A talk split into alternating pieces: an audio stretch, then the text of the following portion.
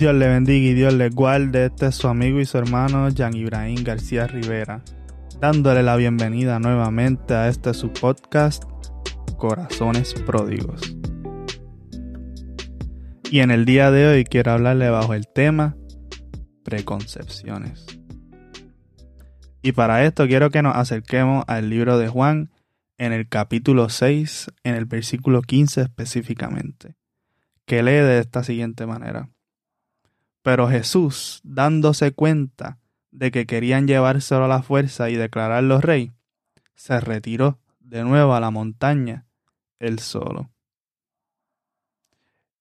Y este versículo se encuentra en el contexto de, de haber ocurrido luego de la multiplicación de los panes y los peces a la multitud que se encontraba cinco mil hombres allí y verdad que sabiendo que habían también mujeres y posiblemente niños, podemos decir que habían diez mil, posiblemente diez mil personas allí o un poco más o un poco menos. Pero no quiero enfocarme específicamente en lo que es la multiplicación de los panes y de los peces. Quiero, como leí en el versículo 15, enfocarme en lo que ocurre luego de la multiplicación. Y es decir que hubo allí en ese grupo de personas que recibieron y participaron de la bendición de ser alimentados por medio de la multiplicación de los panes y los peces, que identificaron que Jesús tenía algo especial, que cargaba algo que ellos no habían visto antes, y que quizás ya ellos habían escuchado sobre, sobre él al ellos querer declararlo rey, estaban dando, dándole, lo estaban dejando a conocer, estaban permitiendo y reconociendo que Jesús cargaba algo especial que ellos habían ya escuchado por medio de su cultura y de su religión. Es decir, que ellos lo estaban en cierto sentido nombrando como el Mesías político que los venía a salvar. ¿Por qué digo esto? Porque en este contexto que estamos encontrando, el, el pueblo de Israel, el pueblo judío, estaba vivía bajo Roma, es decir, que estaban bajo, bajo el cautiverio de Roma y necesitaban que viniera alguien a rescatarlo. Y solamente lo estaban viendo desde ese punto de vista político. Y cuando vieron que Jesús estaba haciendo estos milagros, estaba haciendo estos portentos, ellos rápido dijeron, ah, vamos a declarar a este rey para que nos salve de esta opresión política que nosotros estamos viviendo. Y Jesús, como discierne los corazones y las intenciones de los que estamos, de nosotros y de las personas que estaban a su alrededor, se dio cuenta y se retiró, como nos dice el texto en el versículo 15. Jesús, dándose cuenta que querían llevárselo a la fuerza y declararlo rey, se retiró.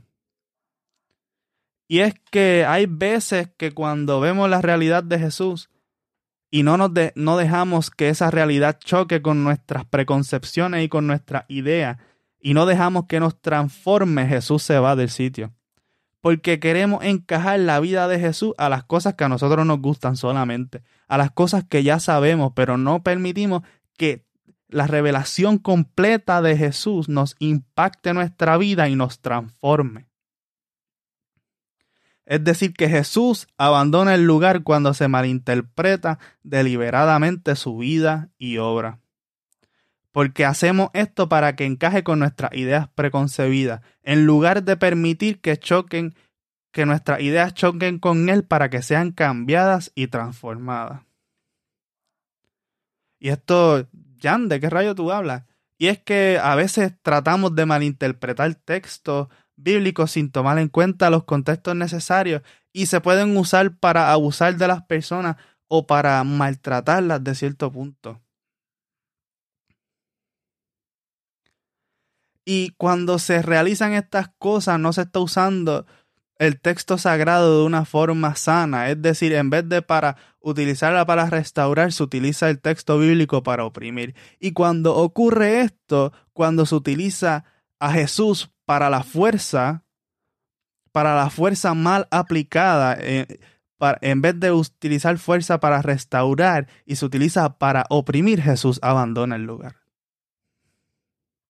Se va a la montaña y deja a las personas que traten de hacer lo que quieran hacer. Pero Jesús no está ahí, porque Jesús se fue al monte. Es decir, que cuando se utiliza el texto sagrado en el nombre de Jesús para causar daño, Jesús no está ahí, ni Dios tampoco está ahí. Que no suene, ¿verdad? Que es como si los estuviera separando, porque el Dios Padre y Dios Hijo y Dios Espíritu Santo forman la Trinidad.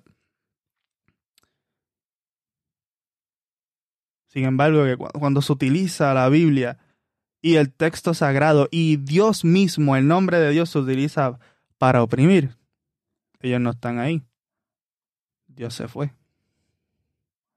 Dios no está presente en esos instantes porque el Dios que nosotros conocemos y que se ha revelado en la palabra del Señor está con los oprimidos, está con las viudas, está con el extranjero, está con el pobre, Dios se acerca a ellos.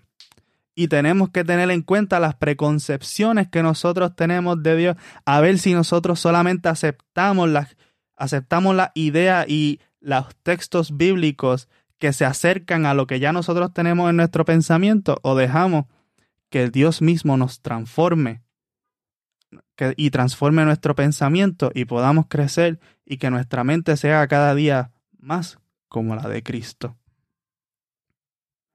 Es decir, que nuestras preconcepciones tienen que chocar día a día y ser transformadas y renovadas a la de Él.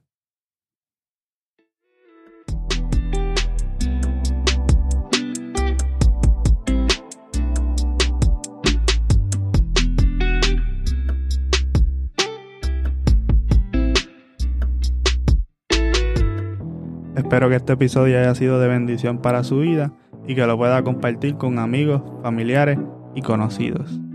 Recuerde seguirnos en las redes sociales y darnos follow en su podcatcher favorito.